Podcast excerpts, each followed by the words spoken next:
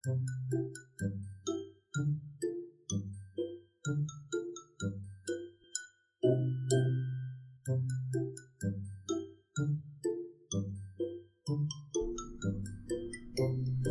白哥们集合喽！嗨，大家好，我是伊娃，欢迎来到今天的职场小白哥生存之道。我们今天要聊的主题是影视行销的窄门要怎么进？那它的业务内容又有哪些？又是如何分工的呢？现在先让我们来欢迎今天的来宾 A D 还有若竹。大家好，我是若竹，是今天来虚心受教的大学生。嗨，大家好，我是 A D，是今天来倚老卖老。分享我的职场经验的老鸟，可以放松一点，不用太紧张。嗯，好。那若竹啊，他本身是对电影行销这一类的工作有兴趣，然后他自己也有在经营一个影评的部落格。那我们今天邀请了在影视产业里面打滚十几年的 A 莉，他从小的最小的执行企划，然后一直到统筹的 PM。都有做过，然后从电视节目到电影的制作也都有参加过。那他曾经一年办过两百一十七档的电影的线上活动，然后合作过六十九家的单位。所以从小企划到电影行销的统筹，这样的经历，相信有很多可以跟大家去分享的内容。那各位如果对影视产业有兴趣的话，赶快来竖起你的耳朵吧！谢谢主持人的开场哦，其实。在从事影视产业是真的很辛苦，不管是前置到后面的完片之后的行销，那其实，在也也不是我说了算，其实，在每一年，就是新闻记者他们都喜欢去去统计三百六十五行的年终奖金，那大家都一定都知道，垫底的就是传播业跟饭店业，嗯，对。所以其实真的投入了时间精力对比得到的报酬真的很心酸。那相信入主一定也听过，所以我也想了解说他是什么样的勇气，想要跳入这个时 坑。对。好，那呃，我的话，因为虽然我现在现在现在念的是正大的广告系，但是其实我心里就是有一颗非常热爱电影的心这样。然后除了刚刚提到说。有在写电影评论的一个账号，就是自己在经营上花蛮多时间，就是也有试着架网站啊、投广告之类等等的。那经历方面的话，就是最相关的就只有就是现在在电影节的呃媒体宣传部当实习生这样子。虽然说我觉得了解到蛮多，应该是类似的行销活动，可是始终没有就是有机会到发行商之类的地方工作这样子。那呃比较想。比较想知道，就是因为我一直有在找，就是有没有实习或攻读的一些机会。可是如果你在一零四上面打“电影”两个字，只会跑出就是新艺维秀的那个服务生这样子。对，所以就是很想知道电影产业的其他人到底从哪里找工作呢？所以今天就想要请教，就是这些问题。这样好，在我们正式回答若竹的问题之前呢，因为刚刚若竹也有讲到。他还没有正式进到发行商来工作嘛？我想要请艾莉先跟大家介绍一下电影产业，它这边的角色大概分哪几种？前次来讲的话，就是会一个剧组。那在剧组形成之前，通常是编剧跟导演他们会先投袭下去，因为编剧他可能要先去收集呃所谓的田野调查，去收集。不管是用商业的角度，或是怎么样，他们在当时已经种下未来 TA 的种子，就是他们想要拍纪录片也好，或是剧情片，或是惊悚片。那在这时候，他们就要去为自己的这一个愿望去完成一个剧本。通常这样子从无到有的过程，可能就已经花了一两年，甚至更长的时间。那所以其实我就相对我就很佩服身为编剧或是导演的角色，因为他们一定有预见未来的能力。对，因为他们等于是要去预知说，哎，在三年后，他们可能拍完拍的动作可以非常快，可以是当号召所有的剧组一切到位的时候，可能是一两个月。就完成的事情，嗯，可是他们是要去承担的是整个作品完成之后，可能是他们当初一开始投写下去的时候，已经距离两年到三年的时间，谁会知道两年三年后台湾这个市场，或是说整个全球或是亚洲市场的消费者，就是观众的需求是什么？嗯嗯嗯嗯嗯嗯嗯，对，这是在于前置的部分，然后再来就是，当然也有些人不会去承担这一些，可能很率性的就是我想要做出一个作品，那一个作品就需要遇到伯乐，伯乐角色就可能会像是电影发行商一样，他可能嗯、呃就像刚刚洛主讲的，在台北电影节，他就是一个很好的媒介，他把呃就是有我有我有片子，好的片子可以提供的，跟我是一个买片商的角色做一个很好的串联，嗯，对，那所以其实，在台湾的一些本土的片商，他们也是常常去参加这些电影节去购片，对，就就包括说我自己很崇拜车库娱乐的的张兴旺，嗯。对，其实其实他在购片能力上也非常的精准，就是这几年来大家都没有失望。嗯，其实嗯他在嗯，他并没有说像呃传统的影视业者习惯拍哦喜剧，然后他其实他涉猎的 TA 非常的广，就像刚刚举的这三部，其实其实他已经在在的凸显出他就是一个选片天才的角色，对，所以呃，就是前置说的制作制作单位可能是编剧或者是导演，然后再就是后面后面的发行商。那除了这两个，还有其他的角色吗？嗯，再来的话就是发行商当他购完片之后，他等于就要去。他花钱购片，所以他等于要去回收了。嗯，如果说以台湾来讲的话，当然可能就是找呃连锁影城，对。那现在又很多了很多种新的选择，譬如说串流的平台，嗯那不一样的平台有不一样的 TA，所以其实这时候也是这这一位购片的商商人思考要去想的，对。嗯然后在那样子一年的地方，其实就是一个端点这样子。嗯这样听起来的话，如果是要帮电影做行销，主要会是发行商在思考的事情嘛？可以这么说，我觉得其实，在每一个环节都有机会做。嗯如果我今天是一开始种下种子的那个导演或是编剧，我也可以制造话题，嗯然后让我的作品更有价值，嗯得到更好的呃吸引更好的买家。然后如果有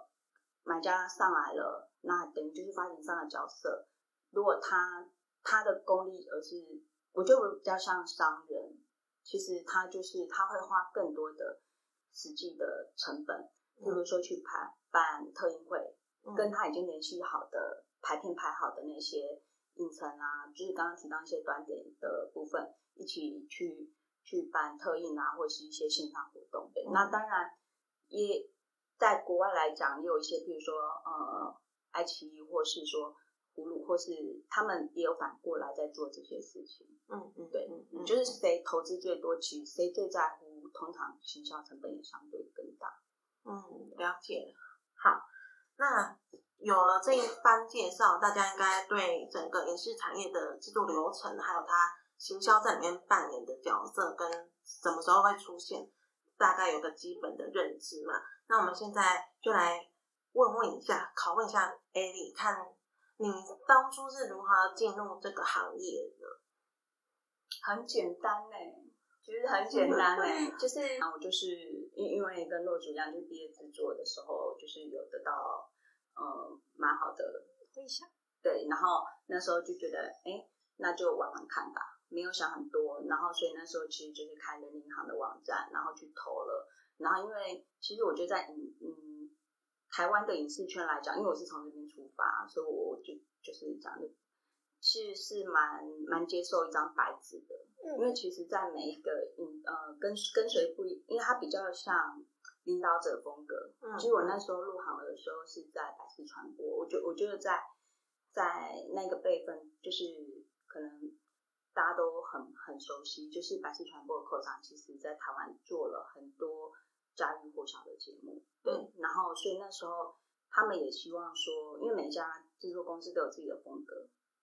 在电影业也是一样，譬如说千猴子，他们喜欢操作纪录片，喜欢探讨人文，然后可能在八大片上面喜欢操作剧情片，因为有更大的商业利益。那所以相就是相对的，就是在电视节目来讲的话也是一样。对，然后那时候就就刚好一零四，然后投了，然后就就被找去了这样子。对所以你一开始是呃做的是什么工作？执行企划，其实就是一个最基层的，然后就是跟着制作人去学习。而且我不是科班出身，所以其实很多，包括说那时候还是一个线线性剪辑的年代，嗯嗯嗯，对，就是要一直转一直转转的那个剪接机的年代，所以其实那时候就是公司也不会很在乎科班这件事情，嗯，不能讲不在乎，就是很不呃不会，就是比较能够接受，因为他们在乎的是就是肯吃苦跟学习。嗯，对，嗯因为其实入行之后作息时间，其实他们都很希望是很投入的，对最好直接睡在公司。对，那如果是入行没有这么难的话，你觉得真正的门槛或是怎样才能真正有碰到这个领域该学的东西？我觉得入行的人，因为其实我那时候坦白讲，我没有做好心理准备，因为因为我我也不像落主，因为我是备课班的，嗯所以很多很多是我想象的的工作状况，那可能，所以其实我在扣场底下，其实很快的，就是那时候有一个很厉害的制作人叫天霞姐，嗯，对他其实我我应该得到很好的师资，可是我觉得当下因为就是不适应，所以其实我很快的又、又离开那个地方，嗯，然后是后面辗转辗转，又觉得好像可惜，所以才又再回去。嗯。对，然后如果说要觉得怎么样可以，我觉得是在那个领域里面，如果你可以 run 过它的春夏秋冬，就是可能在那领域里面大概两三年之后，我觉得你就可以可以去更更有条件跟能力去选择你想要做的位置，因为通常那时候其实你就已经不是猪队友了。嗯嗯嗯对，懂。若主，你有什么想问的吗？嗯，我现在呃比较会想要问说，就现在电影行销不是就是要就是刚刚有提到嘛，就是从发行商跟应援业者的配合这样，但是不知道会不会有另外请广告公司就是帮忙或是什么之类，还是一切的一切就是发行商自己从零开始发想。我觉得在国外有可能会有广告公司的存在，可是如果以台湾的生态来讲的话，其实台湾人都很多工的。那其实，在发行商的角色来讲的话，通常购片那个人他在买的时候，他已经知道自己的 TA 是谁了，嗯所以通常是买片进来之后就开始操作行销策略，然后排片，然后就啪啦啪啦就下来了。所以你说广告公司，广告公司可以同理一个购片人的想法吗？我觉得也不尽然。嗯，那你后面是怎么样有一年两百多间的电影行销的经验？其实那时候就是我是从一个电视节目的制作方，就是的角色，刚好刚好有一些职涯的转换，就是身份的转换，嗯然后因为要走入家庭，然后照顾小孩，然后那时候已经不能再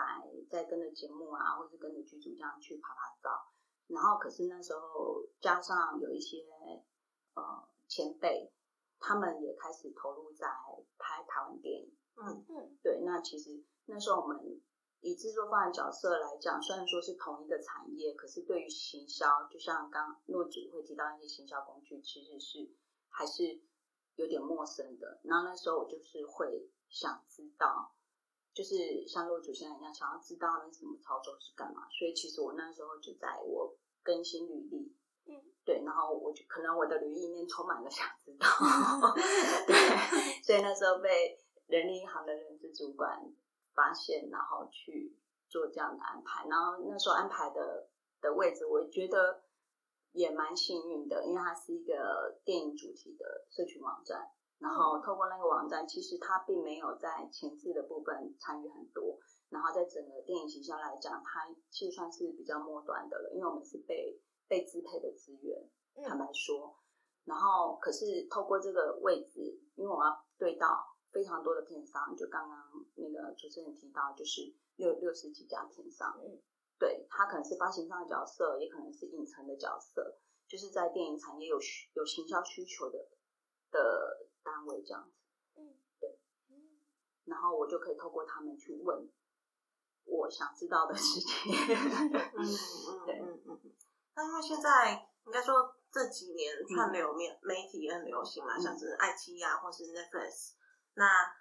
这些串流平台或者是一些新的行销方式，像 KOL 的推广，有没有改变了原本行电影行销的要做的事情，或是他们的行销生态？我觉得当然有，而且非常大。其实当时我就有觉得说，在电影行销来讲，它早已是分众行销的。最能够精准的让我花的每一分钱最精准的，其实就是线上的部分，因为累积大数据。所以它现在的改变大概会是什么呢？其实它会是，我觉得有时候，譬如说以大陆来讲的话，当时乐视啊，或是说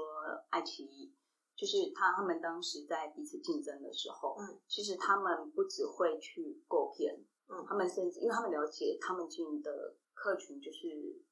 华人区域嘛，中国大陆里，所以甚至当他们购片进来看了消费族群，他们是线上串流平台，所以他们累积一些数据之后，他们可以甚至就是像呃《我与恶的距离》那部一样，可以把这些数据就是用科学化的去去告诉编剧跟导演说，我要做这样的东西。嗯，对，是一种反向的，这种在传统电影来讲，其实是是不太敢做的。对。可是我觉得，相对对台湾来讲，会有可能埋没，就是有可能魏德胜就不会出来了，因为在当时其实原住民议题是是比较隐性的，就是你很可能没有办法很呃有一个让你很惊喜的作品，可是你在你的同文层里面一直会有你喜欢的东西出现。那你觉得现在如果要做电影形象的话，他应该要有哪一些技能，或者是这些刚毕业的大学生们，他们可能？可以先从哪方面开始去累积？其实我觉得，像我我今天来之前，就是就是主办单位这边有给我看了那个今天落主的作品，嗯，我我觉得其实我蛮佩服的，因为比当年我的毕业制作优选的作品还要更完整度更高，而且落主其实还蛮勇于表现的，就是在学校的时候已经跨出去跟一些。像中华电信啊那样的企业去去做一个作品，就是比较没有商业包袱，然后可以去做。然后我也点进去看影片，其实他在影片的拍摄的构图上面，其实都都算是水准之上的。对，水准之上，对，是真的很 厉害。然后 也有看到，就是他在做放映机，就是把把自己记录，把自己包装成为一个影评人的的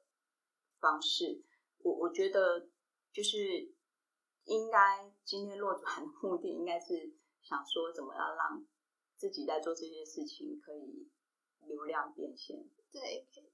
可以流量变多了，还不一定能变现。毕竟现在没有经济压力，以后要变现。对，如果可以的话，我觉得你可以反过来去揣摩，就是嗯，其实我当时在做电影，在经营电影社群网站的时候，那时候一进去我。我们并不是很大，然后那时候看了一些一些同质性的，比如说城市帮或是，可是我我必须说，就是因为城市帮，嗯，他们那类型他们是属于生活综综合综合性的，它还是属于一个大众的一个媒体平台。可是像若主你自己的 T A 非常清楚，对，而且我看你里面有在，就是以网站来讲也有做 S E O，对。然后我觉得，如果不介意的话，其实你可以去想想看，你要经营的人习惯用什么东西去看。就譬如说，像八大片商，他们对于爱奇艺或是一些串流平台是是接受是，就是他们已经把它当做一个常用的行销工具了。那你可以去反看，就是在爱奇艺啊，或是那样，如果那是你未来的目标的领域的话，你可以去看他们。是怎么去操作，然后让自己曝光？嗯，对，就跟他们合作吗？还是说，嗯，我觉得你可以，如果你是希望说像膝关节一样是一个呃很厉害的影评人，嗯，然后文笔很好，这样可以去，就是也让自己像一个作者一样的话，我觉得，我觉得你那个部分，我相信你可以驾驭的很好，而而且你会拍片。我觉得，爱奇艺或是说像一些串流平台来讲的话，你可以发挥你自己拍片的的那些技巧，嗯。然后包括说像你在拍就是讲小丑影片的时候，对我我觉得我觉得你可以用更多年轻人的词汇去去揣摩，嗯对，因为其实每一个店，应该是说每一个产业都想要去去抓到你们这个年纪的族群，嗯。对，因为你们你们才二十岁，然后他们等于他们跟你们培养好关系，然后其实可以一路成长的。嗯，了解，就是要更更 focus 在自己的目标群众上面。整个听起来，若竹你目前的履历我有看过，就是你的履历呈现的方式还不错。那我想要问的是，你在履历上有没有做哪一些特别的设计，或是你当初为什么会选择这样的呈现方式？呃，其实做学历认就很很直白的，就上网打履历，然后找漂亮的，就是类似的东西来去模仿这样。当然，我后来是用 AI 自己拍的这样，但是呃，基本上也没没有什么厉害逻辑，就是照时序，然后放的是我自己认为别人可能比较没有的经历这样。例如，像是就像刚刚提到自己经营的那个平台跟跟电影节之类的事情，我觉得这可能是大家比较少会有的，就是因为还有我有一些做过比较普通的打工就没有列上嗯去。嗯嗯嗯，所以你那你那份履历本来就是要为了投电影学校工作用的。哎、对，就是因应我的要投的工作，我会稍作改变啦，嗯稍作调动这样嗯子。好，那你还有什么其他问题想要问的吗？嗯，那想要再多问一个问题，就是因为刚刚说的，就是怎么进怎么进入这个产业嘛，现在听起来就是努力就可以 这样子了，就是不怕薪水低对，不怕薪水低，不怕被抄，就就没有问题。这样，那那假如说好，今天真的进去之后，一开始可能就实习生或是执行，就是不管那个 title 是什么，反正就是行销活动的执行的人嘛。那像刚刚说的买片的人、购片的人，这个应该是比较上面的职位。那要怎么从你知道实习生走到购片其实我那时候在做电影行销的时候啊，面对那么多家的窗口，其实我坦白说，几乎我面对的窗口都一年一换。哦，对，那当然有些也是对他们当然也有些少数是从这一家跳到另外一家。嗯，对，大家都很坦然，他们面对我的态度都很坦然，所以我相信这也是一种生态。然后我我必须说，其实电影片上的老板压力一定也非常大，因为他过一部片，他花的资金成本很大，嗯所以，呃，我我必须说，这是一个社会上的生态，就是当你有一个这么，呃，这么样的，就是对于每一部作品是去已经投入这么大的财力的时候，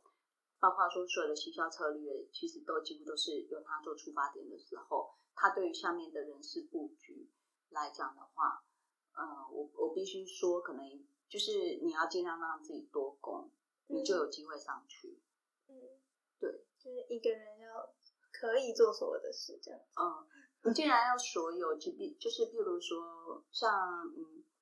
排片来讲的话，我觉得排片也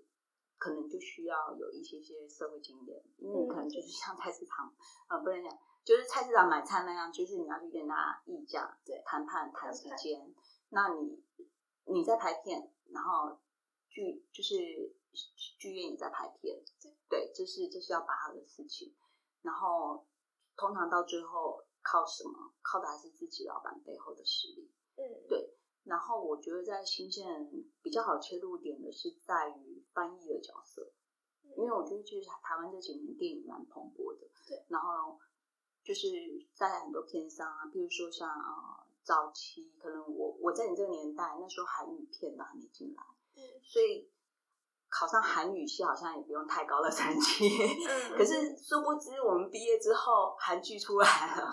对，所以它就变成一个热门的的科系。所以其实如果说是用语言的角度进去，我我是可以为这部片去做翻译的，即便是兼差，就是相相对他们有一些也是都会把影片，当然当然你可能需要有一些管道或是什么，那他们还是会希望是有很专业的人在翻译，嗯因为专业到多专业，就是可以理解电影中的人，因为有时候讲一些是生活的书字面下的意思。嗯对对对，生活的俗语是能够翻得出来的。然后另外就是因为你原本就有在经营自己的频道，就是部落格跟 IG，嗯所以我觉得这两个是可以长期继续做下去的事情。就是它虽然可能不会是你的主要的收入来源，或是只是你的主要职业，嗯但是它完全可以当成你的第二个副业。嗯就是甚至你的主要职业可能还会因为你的这个副业有加分，或是对你带来帮助。然后另外就是因为现在其实是自媒体的时代，对，我们不一定不一定真的要靠做行销工作才能达到行销的事情，你自己可以去帮电影做行销，或你自己可以帮你自己的品牌做行销，所以可以先可以用另外一个角度去切进去你想要做的电影行销的这件事情。嗯嗯，等于是多方发展啦。嗯，了解，从行销自己开始。对。那我想要问一个问题哦，就如果时间可以重来的话，你会后悔自己进进入影视产业吗？我觉得那也是人生的的过程，而且个性使然。如果我没有那么多想知道，那么没有那么多好奇的话，应该可能就不会入这一行。嗯，嗯对，那也是因为那么多想知道跟好奇，所以一步一步就是可以积累这么多的的五四三，在这边跟大家分享这样子。说到个性，那你觉得要怎样个性的人才可以在这一行待得久？我觉得一定要有企图心，或许各各个领域都需要这样子的人。可是你对于一部片来讲，其实我那时候觉得在跟片商，反正公票给我做活动的单位，我都深感佩服，他们